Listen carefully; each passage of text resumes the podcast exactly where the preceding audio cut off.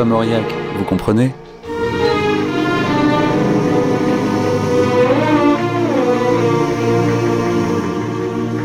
Une émission de Mathieu Garrigou-Lagrange et Jean-Claude Loiseau. Ah, ça vous fait rire Oui, ça nous fait rire François Mauriac quand il parle de la modernité comme ce sera le cas vendredi, des écrivains comme jeudi ou encore de politique, ça c'est pour demain. Eh bien c'est toujours avec un sourire que nous l'écoutons, sourire d'admiration, de connivence, de bienveillance. Une bienveillance que lui n'a pas toujours eue envers euh, ses pairs, et notamment sur les questions de mœurs. Gide allait d'ailleurs en faire les frais. Ainsi s'ouvre notre deuxième matinée. François Mauriac, vous comprenez. À mesure que Gide se développait, lui se libérait comme, et, et s'en allait dans un autre sens. Moi, si vous voulez, j'ai été l'anti-Gide d'une certaine manière, euh, non pas contre lui au point de vue, au point de vue de l'admiration et de l'amitié, qui était entière, mais pour moi-même, si vous voulez, dans la mesure où justement j'avais subi son influence et je et j'avais eu dans un premier mouvement euh, une, tentation de libération qui avait été celle de la sienne d'André Malter. Eh bien, au contraire, à mesure que que j'avançais dans la vie et que lui avançait dans un certain sens, moi, j'ai réagi enfin, euh, contre lui de plus en plus naturellement euh, et encore plus à la fin de sa vie où lui alors avait à partir du moment où il a pris des positions de plus en plus accusées moi j'ai je me suis de plus en plus opposé Jusqu'à 12h30 sur France Culture, nous sommes donc avec François Mauriac. Comme hier, euh, la journée se découpe en trois grandes parties. Des archives dans la voix de l'écrivain jusqu'à 10h, suivi d'un débat, puis d'un documentaire à 11h. Entre-temps, vous aurez aussi entendu un billet d'Anne Wezemski et une lecture du désert de l'amour. Comme chaque jour, une thématique, aujourd'hui l'intime et la foi. Mauriac d'ailleurs avait lié les deux dans son essai Dieu et Mammon. Commençons par l'intimité, intimité familiale, une famille dont Mauriac rappelait au micro de la RTF qu'elle était aussi un coffre à secret.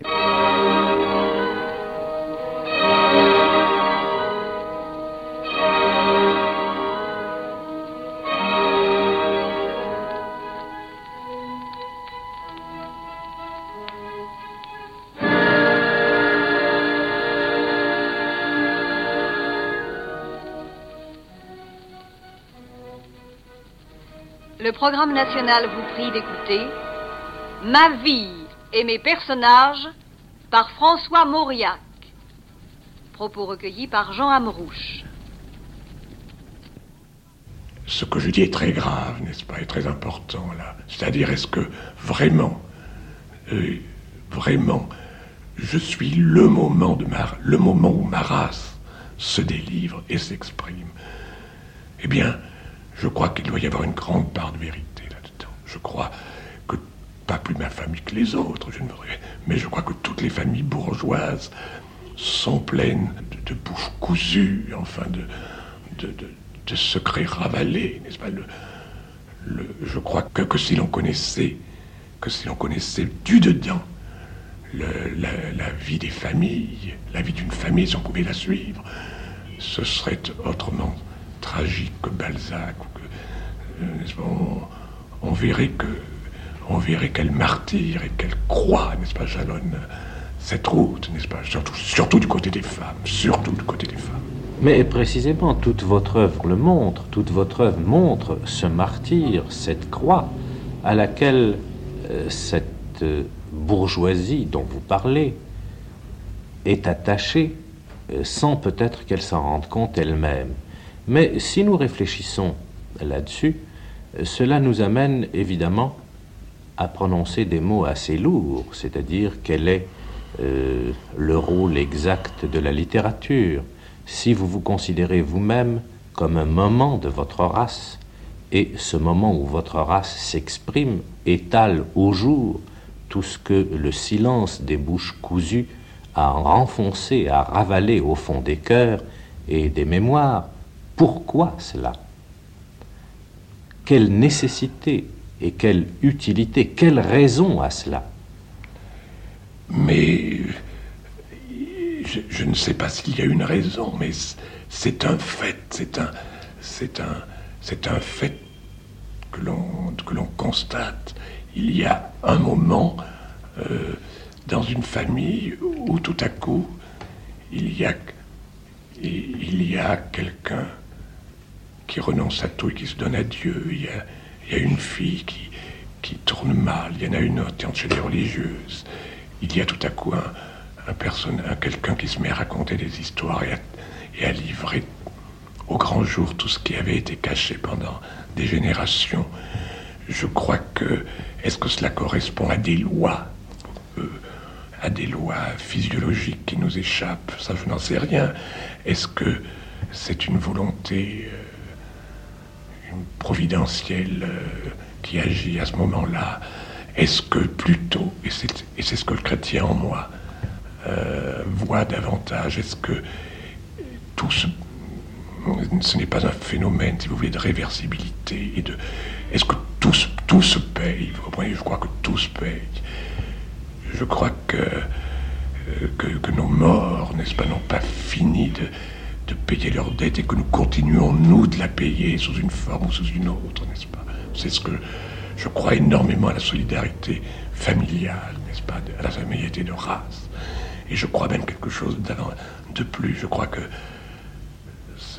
ça fait partie, si vous voulez, de ma théologie personnelle, mais je crois que Dieu condamne la race pour pouvoir sauver l'individu, n'est-ce pas? Qu'est-ce que vous voulez dire par là? J'aimerais que vous parliez oh, d'une façon plus claire. Je ne, je, ne, sens pas du tout le besoin de m'exprimer par là parce que là-dessus, parce que c'est tellement personnel, tellement gratuit après tout. Mais raison de plus, je crois. Je veux dire simplement que je crois que on a souvent l'impression d'une sorte de, de, punition sur les.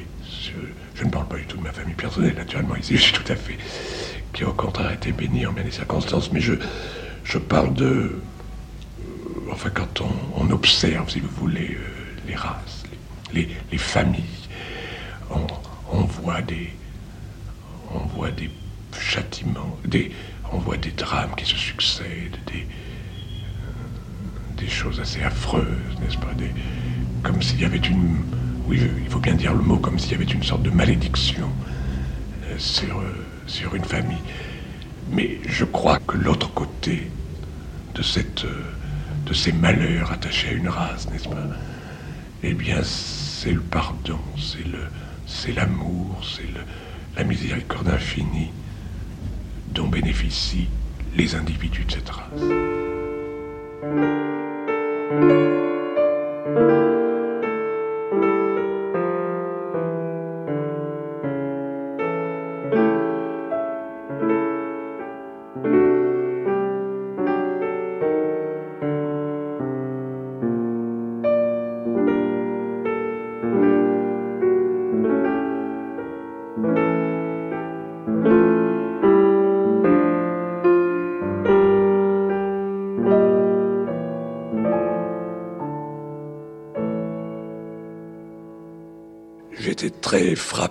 Frappé quand j'étais enfant par les différences sociales, euh, par toutes les nuances des différentes sociétés.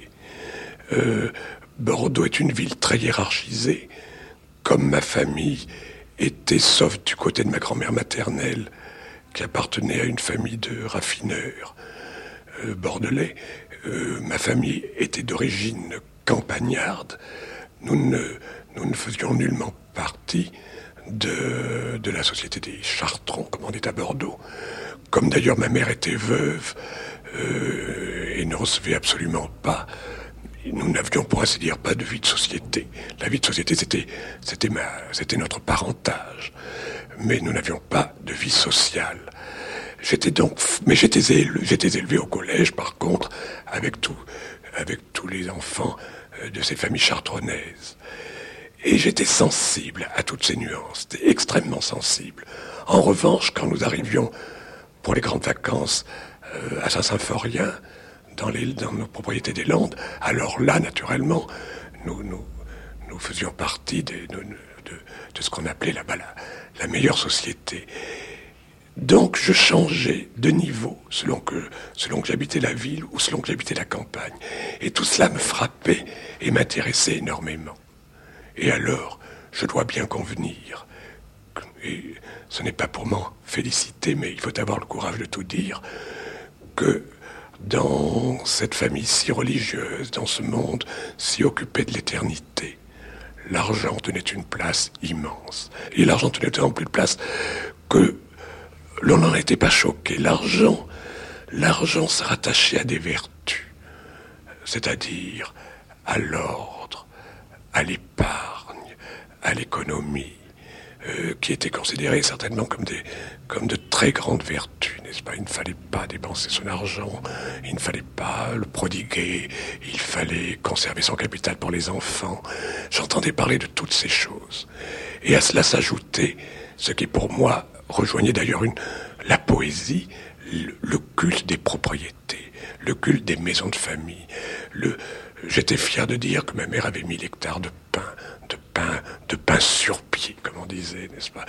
Euh, euh, Malagar a été dès mon enfance, pour moi, une source d'extraordinaire poésie, mais naturellement, en même temps, ça rejoignait le temporel, et j'étais je, je, considérais comme une supériorité d'avoir des propriétés.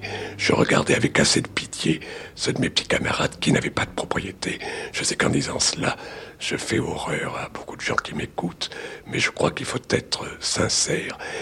Et en somme, ce n'était pas dans mon esprit, ce n'était pas sordide, n'est-ce pas? Ça faisait partie d'une certaine, comment dirais-je, d'une certaine atmosphère euh, ou la nature, euh, d'une certaine alliance, si vous voulez, d'une famille avec la campagne, avec la nature, avec les, avec les arbres, avec les vignes, avec la terre. J'étais profondément sensible à cette poésie-là. Oui, mais le genre de partie que vous avez joué est assez complexe parce que vous avez joué la partie à la fois sur le plan de l'art et de la vie intérieure et aussi sur le plan de la réussite temporelle. Euh, vous notez que vous avez de très bonne heure reniflé l'atmosphère du quai Conti. C'était, vous étiez à la fois barésien et grand lecteur de Balzac.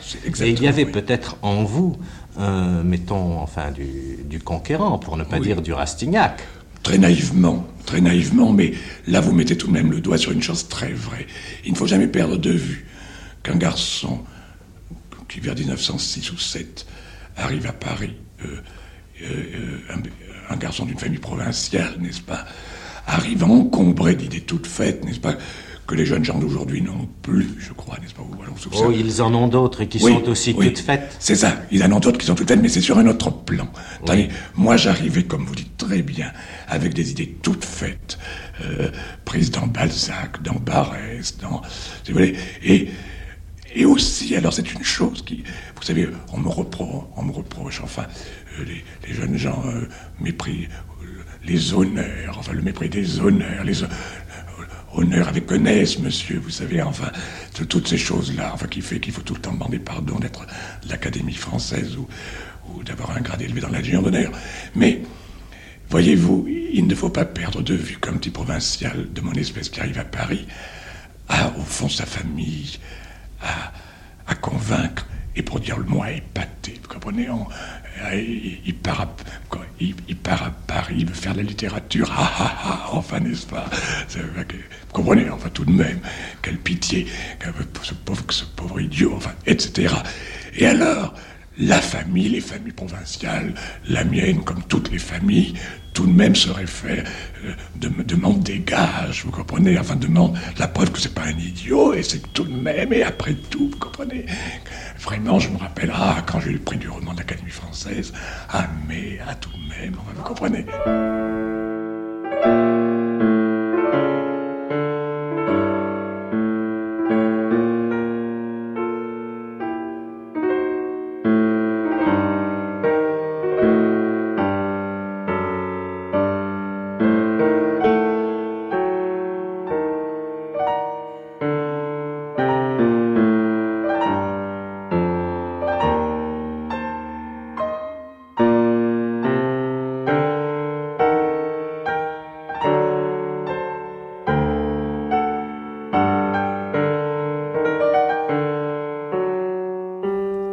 cet amour de la nature qui a pris chez vous assez tôt un caractère vraiment pathétique et passionné est entré en conflit avec euh, certain ascétisme janséniste que l'on vous enseignait au collège.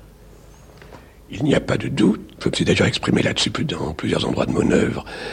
Euh, je souffrais beaucoup, si vous voulez, que Pâques, que la fête chrétienne de Pâques coïncida avec, le, avec la joie du printemps, n'est-ce pas? J'ai toujours souffert de ce conflit entre la tristesse euh, de la semaine sainte et, l'idée de pénitence et, les souffrances du Christ et, en même temps cette, merveilleuse joie des vacances de Pâques dont j'ai gardé un souvenir ébloui. Et j'étais véritablement déchiré. Je ne vous parle pas dans mon an, pas dans ma petite, pas dans mon enfance, mais à partir d'un certain âge évidemment, mais à partir de 15 ans probablement. Euh, cette souffrance est une chose assez curieuse car enfin la joie, sous quelque forme qu'elle soit, et particulièrement la joie des sens est toujours si étroitement associée chez vous avec je ne sais quelle liturgie funèbre qui l'enveloppe de plis sombres. Évidemment, je n'en suis pas juge, mais euh, il est probable que mon art, enfin, euh, que, que, mon accent particulier est né justement de ce conflit que je n'ai jamais essayé d'accorder. Je crois que tout art profond vient d'une dissonance, et, et, c'est la dissonance, la dissonance chrétienne, la dissonance du pécheur du pécheur, n'est-ce pas? Parce que, évidemment, le, la sainteté consiste justement à réduire cette dissonance. Et moi, je ne l'ai jamais réduite. Et je crois que mon art en est né.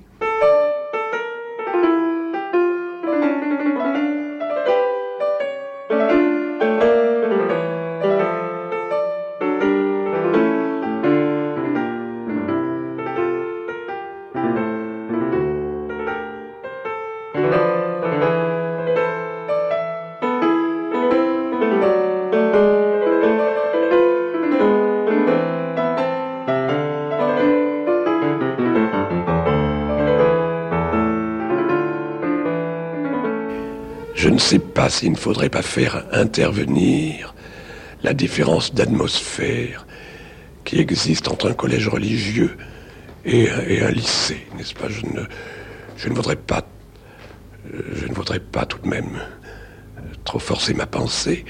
Je crois cependant que sur un plan, d'ailleurs, peut-être très pur, qui peut être du moins assez pur, euh, le, les drames raciniens sont peut-être vécus dans un collège euh, comme était le mien euh, assez, assez tôt, si vous voulez. Vous comprenez, vous comprenez peut-être ce que je veux dire. Voulez-vous donner à entendre que ce que l'on a appelé depuis les amitiés particulières tenait une place considérable parmi vos camarades?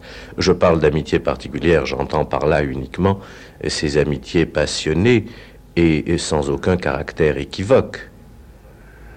Euh, c'est très, très délicat, très difficile de répondre sur cette question.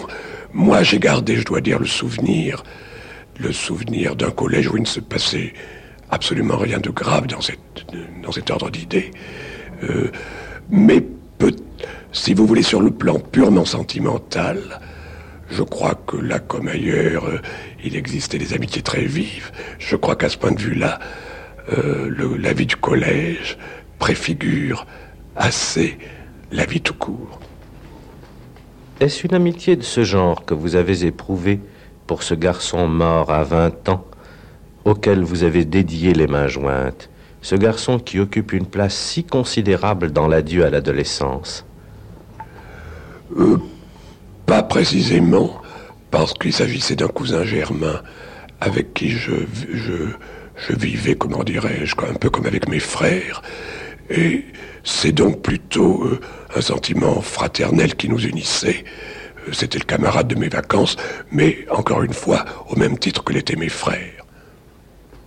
Il semble pourtant qu'il fut votre confident beaucoup plus que ne l'ont été vos frères. En tout cas, si la littérature, si l'adieu à l'adolescence le marque, c'est peut-être par l'effet de je ne sais quelle déformation d'optique. En tout cas, il est bien certain qu'il apparaît dans l'adieu à l'adolescence comme le confident de, vos espoirs, de vos douleurs, et combien de ces poèmes commencent par marquer que ce soir il ne viendra pas? Oui, euh, c'était la transfiguration de la mort, je pense, qui, euh, n'est-ce pas, qui, jouait à ce moment-là. Et puis d'ailleurs, je crois que je n'ai pas relu la l'adolescence depuis bien des années, mais euh, plusieurs de ces poèmes auxquels vous faites allusion doivent se référer à d'autres, d'autres amitiés que, que celle-là, n'est-ce pas? Parce que celui à qui j'ai dédié les mains jointes, je vous dis, était un garçon très euh, était, le garçon avec qui je, jouais pendant les vacances. Enfin, c'était un, camarade de jeu et, simplement, il a été transfiguré par. Il a, été, si vous voulez, mon premier, ma première rencontre avec la mort, n'est-ce pas? Et, j'ai été en effet déchiré par sa mort.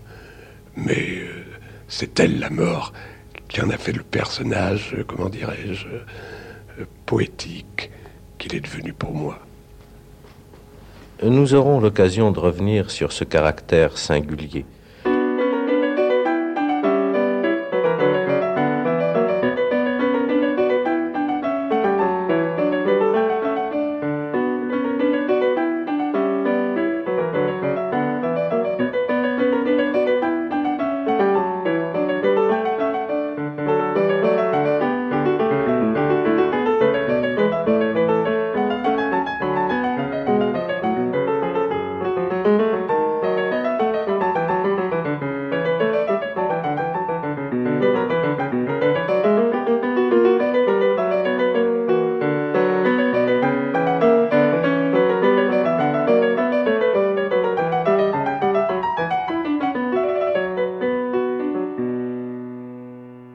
Effectivement, Jean Amrouche aimerait des confidences encore plus précises sur les amitiés particulières de François Mauriac et prend même un certain plaisir à l'entraîner sur ce terrain-là.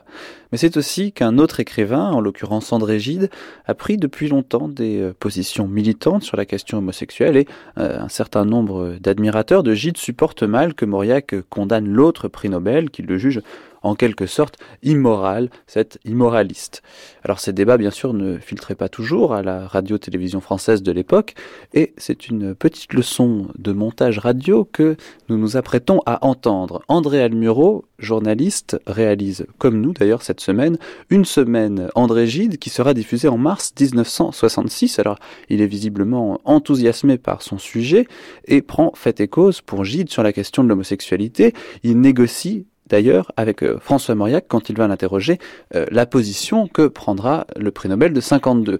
Voici donc pour commencer l'enregistrement off d'une conversation avec Mauriac retrouvée dans les entrepôts pleins de surprises de l'Institut national audiovisuel. Finalement, euh, dans son journal, toute sa vie, mais aussi surtout dans Corridon, c'était une façon peut-être encore déguisée, mais extrêmement claire, de se livrer et de, de mmh. provoquer, n'est-ce pas? Finalement, c'était un acte, un acte qui revêt encore pour une certaine jeunesse, dont, à laquelle j'appartiens, euh, non seulement un certain courage, mais une espèce de probité euh, qu'on a toujours reconnu à Gilles, et peut-être euh, répondant par là même à votre, définition même d'écrire, et dans son cas, c'était vraiment se livrer, lui pour gêner, pour inquiéter, mm. et pour d'autres, ce serait Mais mm. on ne peut pas, je crois, vous ne pouvez sans doute pas, non seulement le lui reprocher, mais même dans la nature des choses, même il, euh, il, y a une petite contradiction, quel qu'en soit le thème, et là, le thème étant celui de Corridon,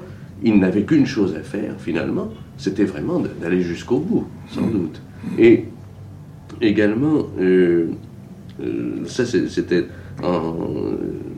enfin, à propos de Corridon, mais en, 1928-29, j'ai relevé une, une, phrase, évidemment, assez, assez dure de, de, de votre père, qui euh, si vous voulez, me gêne un peu, compte tenu de même de ce que vous dites, euh, que vous n'avez fait que durcir une position a posteriori, euh, un peu, peu à peu.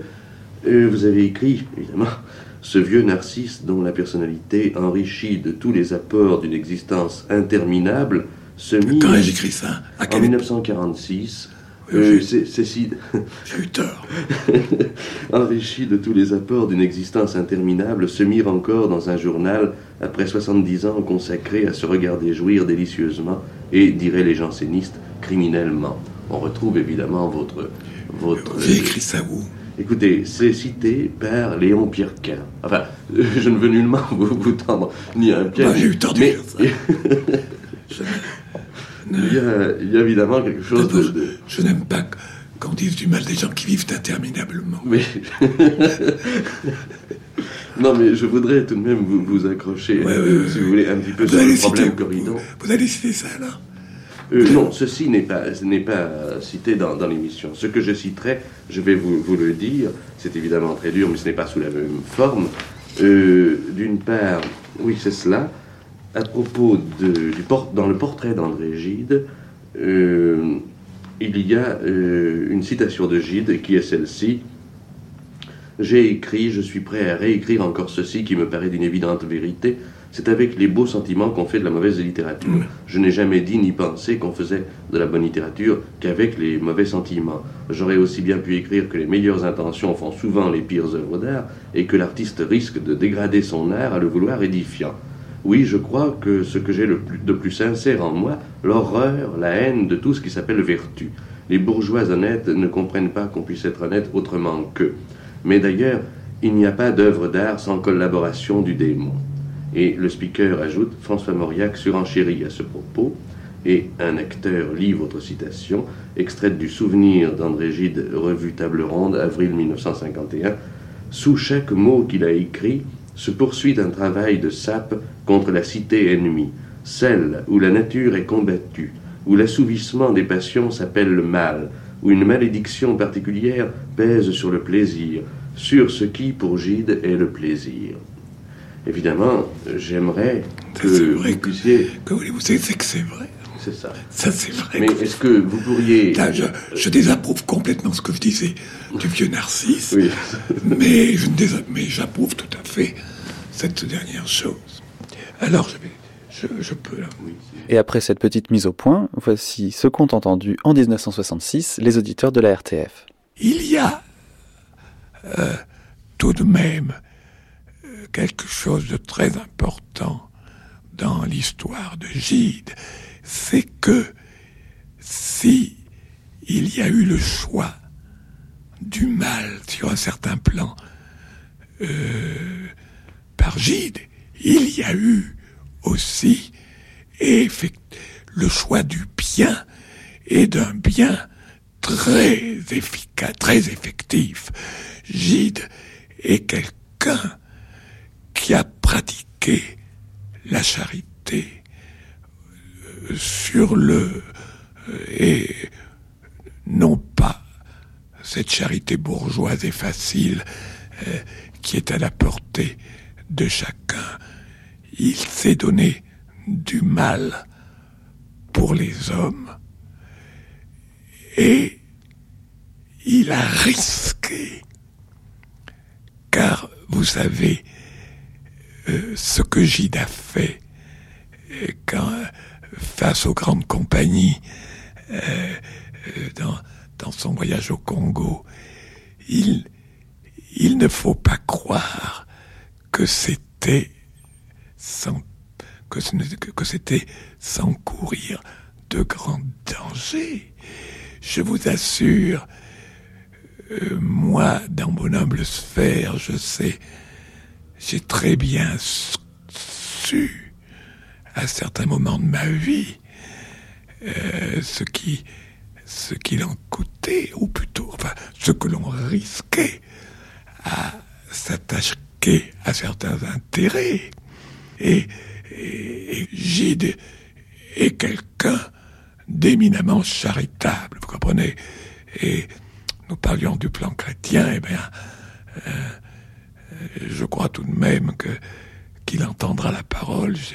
J'ai eu faim, mais vous m'avez donné à manger, etc. Enfin, vous comprenez Gide euh, euh, était quelqu'un de noble. Vous comprenez Voilà ce qui, Et de nouveau, hors micro, la discussion reprend.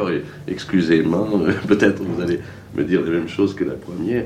vous avez écrit André Gide, après un demi-siècle de constante victoire, jette Corridon à la figure des bourgeois, des pasteurs et des prêtres, se glorifie dans son journal et d'exploits qu'il n'en, euh, pardon, de plus d'exploits qu'il en a fallu à Oscar Wilde pour connaître la sombre gloire du hard labor, et en échange de tant de provocations obtient le prix Nobel. Bon. Il y a une espèce d'énervement euh, ici. Ah oui, je ne crois pas. Il faudrait voir le contexte, oui, vous savez. Bon, ce n'est pas... Euh, donc là, je n'ai pas grand-chose à dire. Oui, oui, oui. Donc, la mise à l'index n'est pas d'importance. Oh, c'est pas important, ça. Et voici donc une nouvelle fois ce qu'entendront les auditeurs. Je répugne beaucoup à porter un jugement moral sur André Gide. Quoi que l'on fasse et quoi que l'on dise dans un sens ou dans un autre, on risque d'aller contre la vérité et contre la justice. Au fond, je tiens les deux bouts de la chaîne. D'une part, il faut reconnaître que Gide a été courageux, que Gide a pris le parti d'être vrai, de tout dire sur lui-même. Il s'est livré et il s'est livré jusqu'au fond. Euh, cette sincérité sur soi-même est-elle une vertu? Je n'en suis pas sûr, voyez-vous. Quel était le mobile réel de ce qui était devenu finalement un exhibitionnisme, cela nous mènerait loin. Mais enfin, il a hésité tout de même très longtemps à livrer vraiment le fond de son sac, et au moment où il l'a fait, il s'est considéré tout de même comme une sorte de héros. Il a cru qu'il allait au-devant des plus grands dangers, n'est-ce pas? Il est certain que Gide ne pouvait pas prévoir que non seulement il n'irait pas en prison et qu'il ne serait pas déshonoré, mais qu'il aurait le prix Nobel. Vous comprenez? Euh, Gide, qui a eu toutes les chances, a eu les chances de venir 50 ans après l'époque où la pédérastie vous a envoyé au Hard Labour, n'est-ce pas? Et, ne vous empêchez pas de recevoir la couronne de qu'il a reçu. Vous comprenez? Mais cela, on ne peut pas le lui reprocher de très bonne foi. Il a cru qu'il courait de grands dangers et il les a courus. Voilà un des bouts de la chaîne. L'autre bout de la chaîne, n'est-ce pas, c'est que il a commis une erreur profonde en croyant, à mon avis, en croyant qu'une œuvre littéraire peut être centrée autour de la défense et de euh, l'exaltation d'une singularité.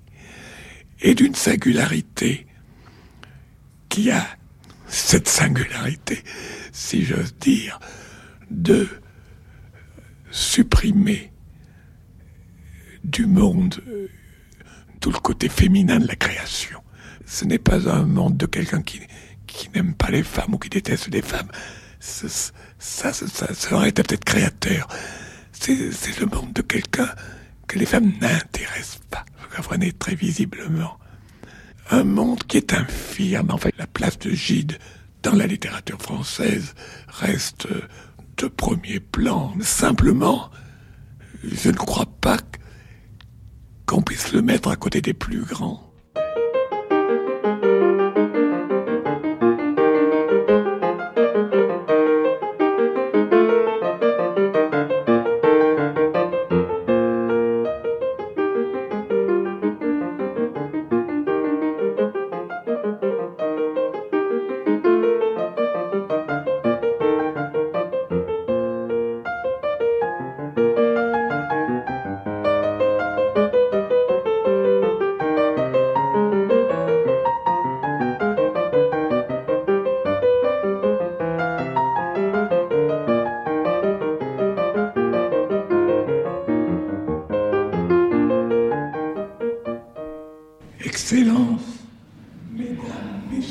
Conférence des intellectuels catholiques, discours de clôture par François Mauriac en mars 1966. La philosophie n'est pas mon fort.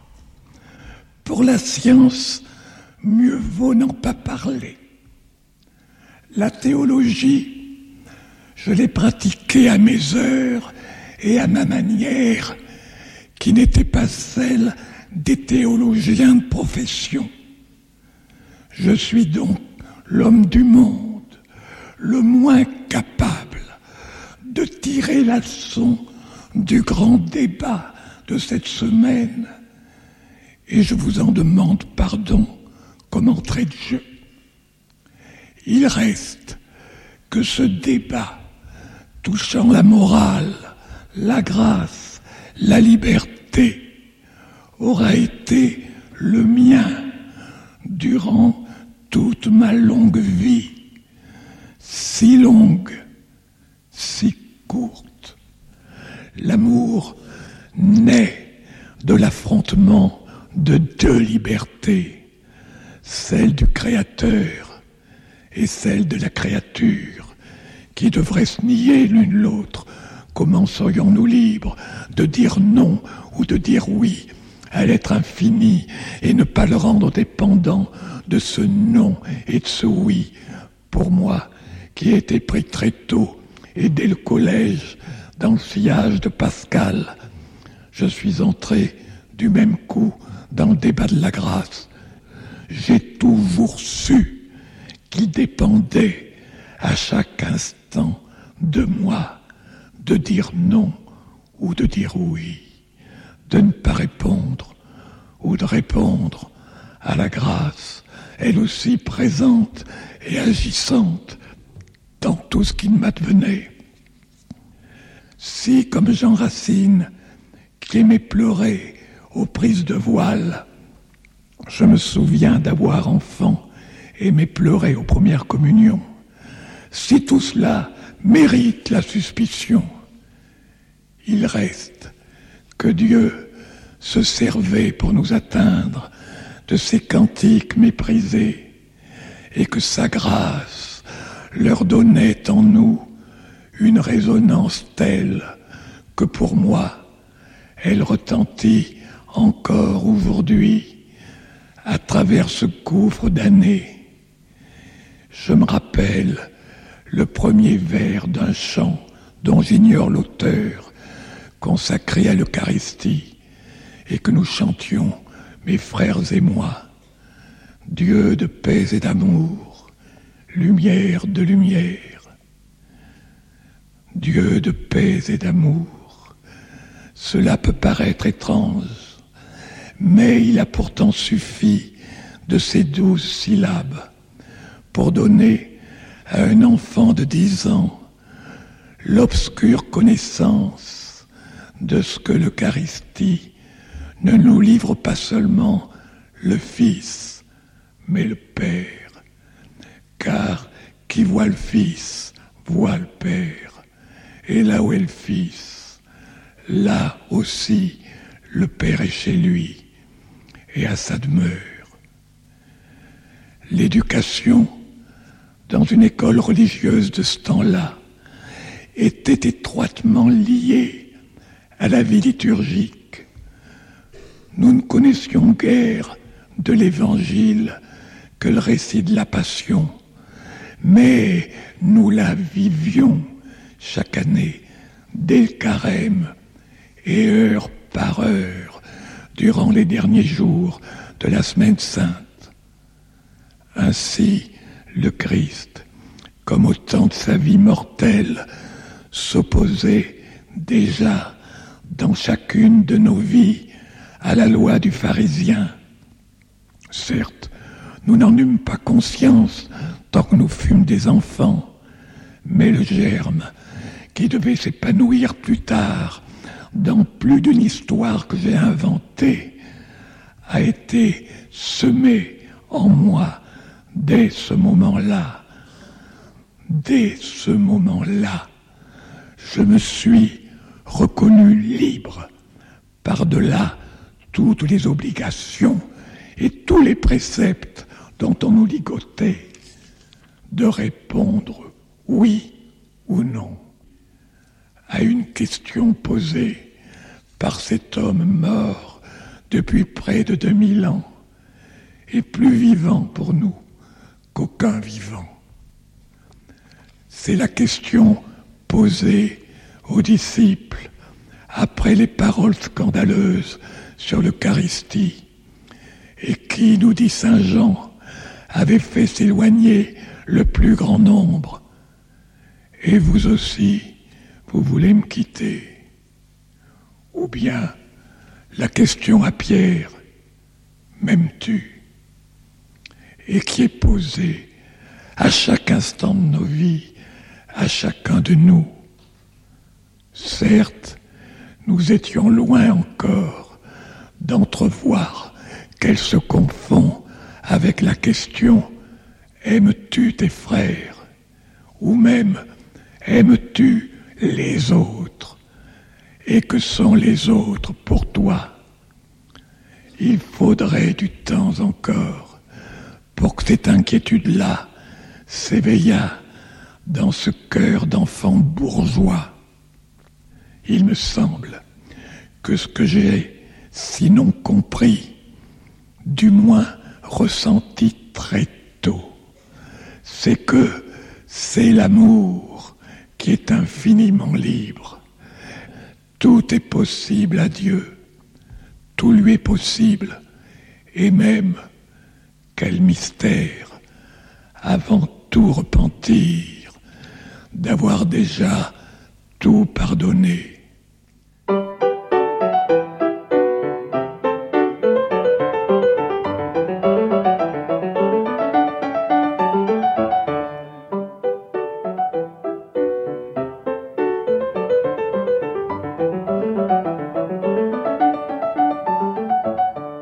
Conception de l'amour humain qui s'exprime dans mes personnages a subi d'une façon euh, très précise l'influence de l'amour divin sur, un, sur ce point-ci.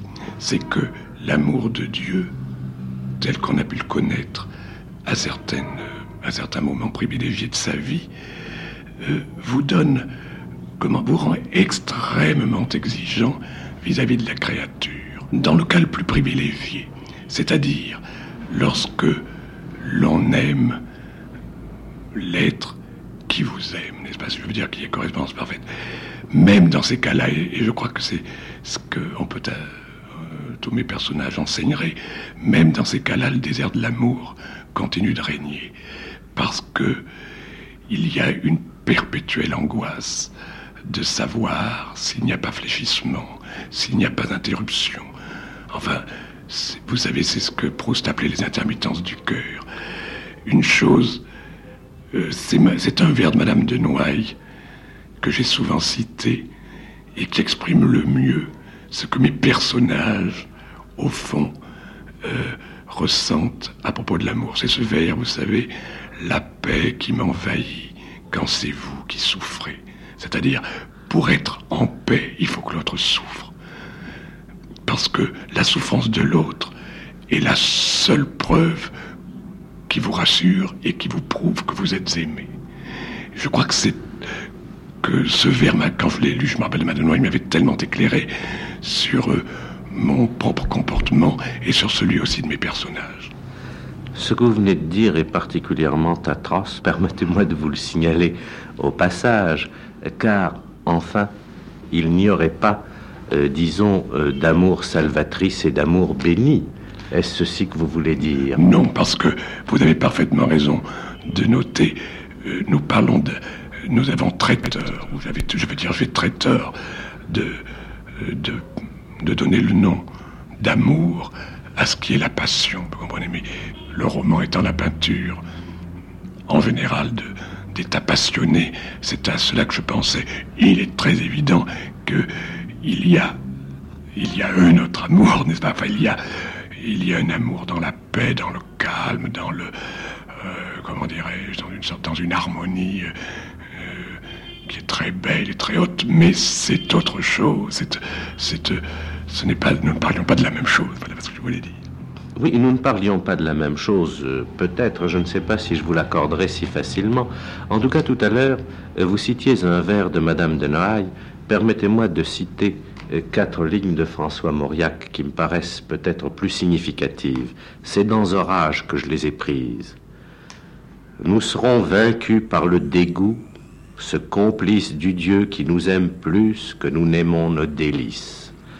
Il me semble que euh, dans ces quatre vers que j'ai un peu mutilés, vous mettez l'accent sur le drame, sur la tragédie la plus profonde qui fait la destinée de vos créatures.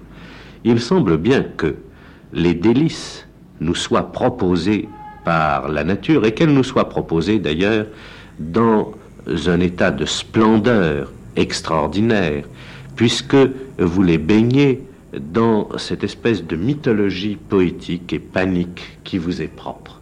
Il ne s'agit pas du tout d'amour laide, mais d'amour qui serait belle. Et ces amours qui seraient belles selon l'ordre de la nature sont constamment traversées et comme détruites par un amour plus exigeant qui est l'amour de Dieu. Voici pourquoi je parlais de conflit de la nature et de la grâce. Est-ce que vous le voyez ainsi à distance maintenant que votre œuvre n'est certes pas achevée, mais maintenant que votre œuvre s'étend dans le temps et que vous pouvez la dominer? Oui, euh, certainement, c'est ce conflit qui a dominé mon œuvre, parce que forcément, il domine aussi la vie de tous les chrétiens, n'est-ce pas? Ce, ce, poème auquel vous faites dont, dont vous avez cité quelques vers dans Orage, c'est en réalité euh, l'expression du pécheur, c'est la plainte du pécheur, du pécheur non repenti, et qui tout de même a la foi, n'est-ce pas? Le, le, grand drame du chrétien qui vit dans le péché et, et qui garde la foi, et remarquez que c'est assez rare, car les, je le sais par expérience, les neuf dixièmes des, des garçons catholiques qui s'éloignent, qui s'éloignent de la religion, euh, quand ce n'est pas pour des raisons intellectuelles, n'est-ce pas? Euh, C'est parce que justement ils, veulent vivre tranquillement leur vie passionnelle, sans se poser de questions et sans avoir ce témoin gênant qui est, tout de même Dieu, n'est-ce pas? Or, le nombre de garçons qui tout en menant la vie passionnelle, reste chrétien et garde la foi est au fond, je crois, assez rare, n'est-ce pas?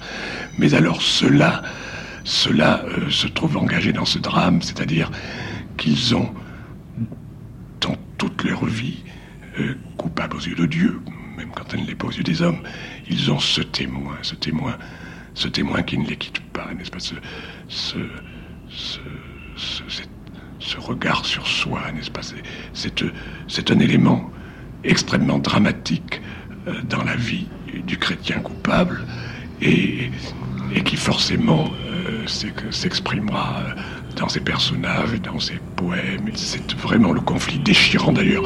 C'est celui de partage de, de partage de Midi de Claudel, n'est-ce pas? C'est celui de tous les chrétiens quand ils sont pécheurs et que tout de même ils gardent la foi, n'est-ce pas? Oui, mais ne pensez-vous pas que pour un artiste, cet inconfort intérieur, euh, ce drame constant, ne soit une singulière fortune et n'aurait-on pas pu vous accuser justement de l'avoir exploité en tant qu'artiste? On pourrait très bien m'en accuser, on peut très bien m'en accuser dans la mesure où je l'ai exploité consciemment, n'est-ce pas? Alors maintenant, si vous me dites l'avez-vous exploité consciemment, Là encore, je serais extrêmement embarrassé de vous répondre. Je serais tenté de, vous dire non, parce que je n'ai pas eu tout là. Je, suis même sûr de n'avoir jamais fait ce calcul, mais dans quelle mesure tout de même ne suis-je pas responsable de, à certains moments de ma vie, de m'en être servi, euh, et en sachant que je m'en servais eh bien là encore, euh, je pense que si, n'est-ce pas, et qu'on a le droit de m'en faire le reproche, n'est-ce pas, et que c'est sur ce point-là, certainement que, que j'ai tout de même à me frapper la poitrine. La question n'est pas là. La question, c'est celle-ci, c'est dans quelle mesure ce drame profond du chrétien est souffert et vécu sincèrement à la fois par les personnages et par celui qui les crée. Vous me demandez si je les ai vécus en même temps que mes personnages, si je les ai vécus réellement. Si vous les avez vécus réellement et si vous les avez vécus en écrivant. Si, le, si vous voulez, il y a les deux hommes, il y a François Mauriac et le créateur de personnages. Oui, mais certainement que tout ce qui, dans cet ordre-là, se trouve dans mes personnages, je l'ai évidemment, euh, je le vivais en même temps, n'est-ce pas?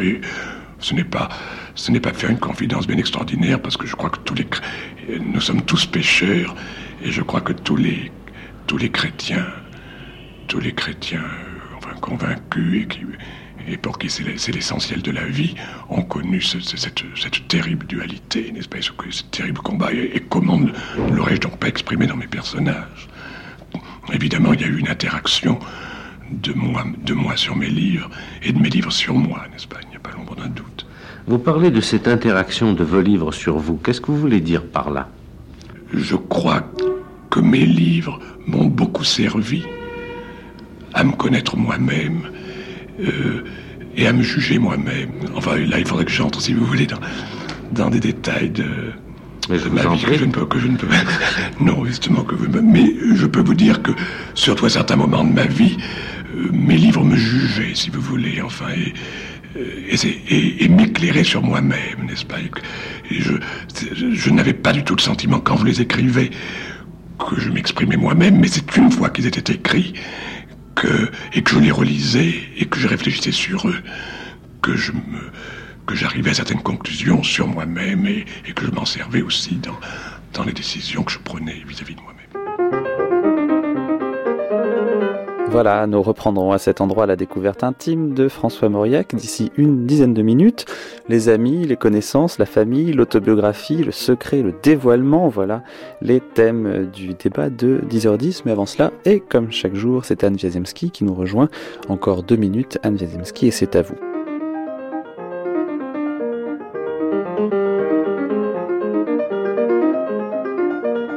François Mauriac, vous comprenez, c'est jusqu'à 12h30 sur France Culture, Mathieu Garrigou-Lagrange, Jean-Claude Loiseau, Documentation INA, Émilie Trazente.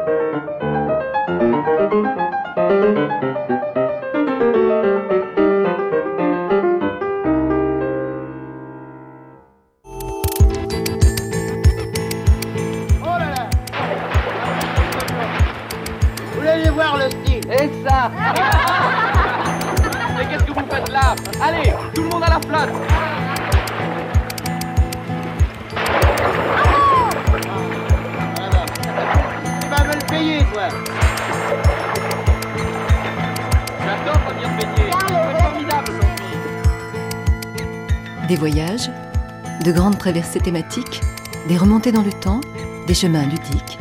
Jusqu'au 27 août, c'est l'été sur France Culture.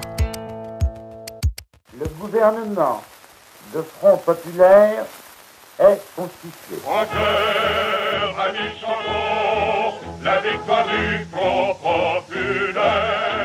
L'été 1936 sur France Culture, en 25 tranches joyeuses et gorgées d'espoir, qui font la part belle aux souvenirs, aux Les documents d'archives, aux commentaires. Quand la mer se retirait et puis que ça revenait.